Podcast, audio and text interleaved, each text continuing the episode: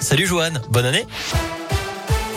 Salut Cyril et bonne année à tous. On débute avec vos conditions de circulation. C'est toujours compliqué actuellement sur l'A47 dans le sens Saint-Étienne-Lyon. Un poids lourd a pris feu ce matin à la Grand Croix. Pas de blessés mais toujours environ 4 km de bouchons entre Lorme et Lorette pour aller sur Lyon. Et puis attention également aux conditions de circulation sur les hauteurs, hein. conditions hivernales.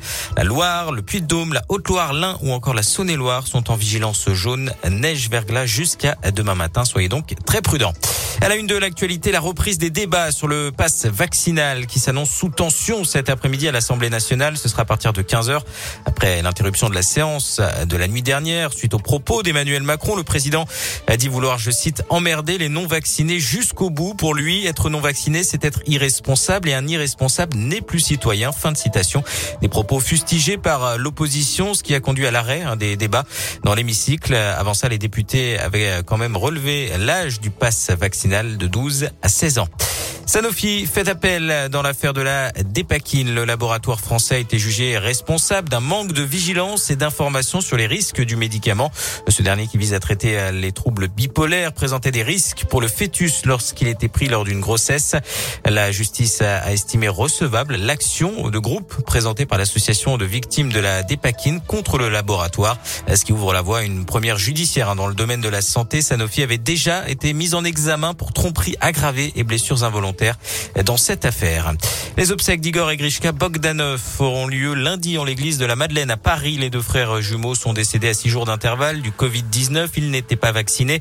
Ils sont connus notamment pour avoir animé l'émission de science-fiction Temps X dans les années 80 de sport et de cyclisme, la 80e édition du Paris-Nice passera bien par notre région. Le parcours a été dévoilé en fin de matinée avec une étape dans l'Allier entre Doméra et Montluçon le 9 mars et une autre dans la Loire depuis Saint-Just à Saint-Rambert le 10. L'épreuve partira le 6 mars de Mantes-la-Ville pour une arrivée le 13 mars à Nice.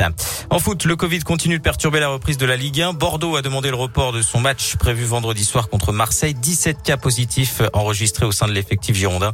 Rappelons que le match entre Angers et saint Saint-Etienne a lui déjà été reporté. Et puis un petit rappel du tirage au sort des huitièmes de finale de la Coupe de France. Saint-Etienne, dernier club de la région Lys, déplacera Bergerac, club de quatrième division. Plusieurs chocs entre clubs de Ligue 1, Lens, Monaco, PSG Nice, Nantes, Brest ou encore Marseille, Montpellier. Rendez-vous pour ces huitièmes de finale les 29 et 30 janvier prochains. Et puis la météo, alternance de nuages et d'éclaircies cet après-midi sur l'ensemble de la région. Comptez 5 degrés à Lyon et Mâcon, 4 pour Clermont et Bourg-en-Bresse, 2 petits degrés à Saint-Etienne où des averses de neige euh, sont possibles, seront possibles en fin de journée.